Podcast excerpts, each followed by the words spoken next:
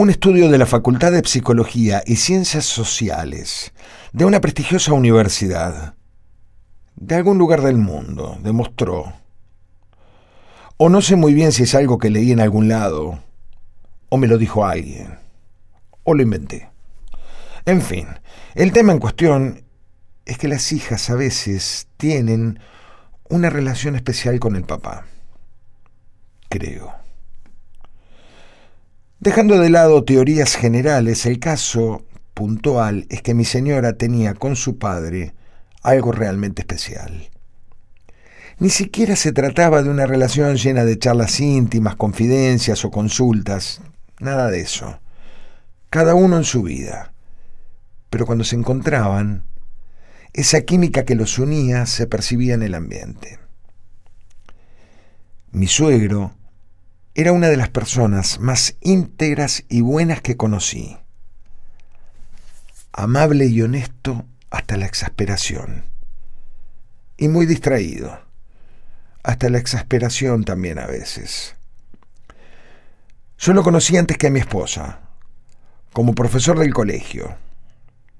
En una oportunidad se presentó a clase con un zapato marrón y el otro negro lo cual no sería tan grave si no tomamos en cuenta que el negro era acordonado y el marrón era mocasín. De todas formas, gracias a esa distracción congénita, nunca se enteró de las burlas de mis compañeros. Veía que de algo se estaban burlando, pero no sabía muy bien de qué. O como esa otra vez que lo esperábamos para cenar en casa y no llegaba más. Venía caminando y se olvidó de doblar en la esquina de nuestra vivienda. Y, cabe aclarar que hacía más de 10 años que vivíamos en la misma dirección. Se dio cuenta de su horror aproximadamente 20 cuadras después, cuando se encontró con un puente que cruzaba un arroyo. Por su lado, mi señora es una persona muy meticulosa y estructurada y respetuosa por demás de las normas en cualquier ámbito en que se encuentre. Cuando toma un remedio, por nombrar un ejemplo, lee previamente todo el prospecto, en especial las contraindicaciones. Yo siempre le digo que entendió mal porque para ella son recontraindicaciones. Así, si toma una aspirina y en el prospecto dice que puede causar náuseas, mareos, cansancio, dolor de hueso, dolor de cabeza, etc. En el uno por cada 100 millones de personas, ella los tiene todos, y en el orden que están escritos en el prospecto. De tan respetuosa que es, en este caso supongo, por la persona que escribió el folleto ese. En fin. Y siguiendo la misma línea, de acuerdo al estudio de esa universidad que les mencionaba anteriormente, también heredó la honestidad absoluta y la amabilidad incondicional de su padre.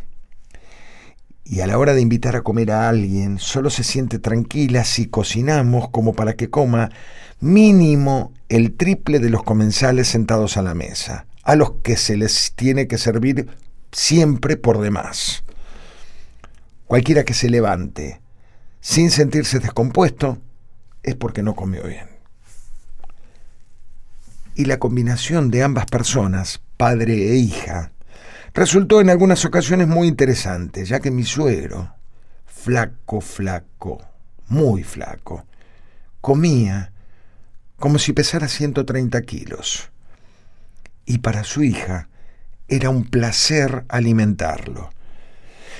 En un almuerzo, el plato que le sirvió al papá, y en casa tenemos platos grandes, tenía 40% de puré, 40% de ensalada y 40% de milanesa. No me estoy confundiendo con los porcentajes, porque la milanesa sobresalía del plato mínimo la mitad. El hombre comenzó a comer con entusiasmo y un par de minutos después, cuando el plato estaba lleno, es decir, se había comido lo que sobraba, la hija le pregunta, ¿te voy trayendo la sopa, papá? Yo pensé, está loca. Tiene el plato lleno de comida. ¿Cómo va a hacer para tomar la sopa con todo el plato lleno de comida? y abrí la boca para expresar mis dudas, pero antes de poder emitir vocablo alguno, escuché la respuesta. Sí, hijita, gracias. Ante lo cual, presurosa, le sirve un plato de sopa casi hasta el borde. Y mi suegro tranquilamente lo acomoda al lado del otro, lleno de comida, y ambos muy felices continúan almorzando. Yo simplemente aproveché que tenía la boca abierta y metí un trozo de milanesa. Cada loco con su tema. Soy un fanático de la pesca, pero la pesca desde la playa. Esa actividad recreativa y apasionadamente relajante, en la que te pasás con la caña en la mano durante muchas, muchísimas horas, envenenado, sin pescar nada la gran mayoría de las veces. Pero he aquí que en una oportunidad pesqué varias corvinas chicas, todas más o menos del tamaño de una trucha. Y decidí cocinarlas tal como si fueran truchas, enteras, incluso sin desescamar estas escamas, al hornearse, forman una cáscara dura que no deja que la carne se seque. Y la forma de comerlas es, se retira la cáscara de arriba, se come la carne hasta que llega al espinazo, con delicadeza se saca el espinazo entero, luego se sigue comiendo la carne hasta llegar a la cáscara de abajo que está pegadita al plato. Invitamos a mis suegros a comer mi suegro era fanático del pescado, además de muchas otras comidas. Todas. Cociné con mucho esmero las corvinas y llamé a todos a la mesa en el momento justo para que estén a punto. A la hora de servir, tal cual se estilaba en esa época, en toda familia bien, se servía primero a los hombres. En toda familia bien. Bien machista. En fin, que siguiendo la tradición, en realidad era el que más comía. Le serví primero a mi suegro. No le serví una corvina, le serví dos, para que vaya picando. Seguí atendiendo al resto y dos o tres comensales después lo observo al señor casi en el final del primer pez. Pero me llama la atención que de ese primer pez no quedaba nada. Entonces veo que corta un trozo de pescado completo, lo pincha con el tenedor, lo mete en la boca, lo mastica un par de veces como para cumplir y se lo traga. Suegro, se está comiendo todo, escamas, espinas, todo.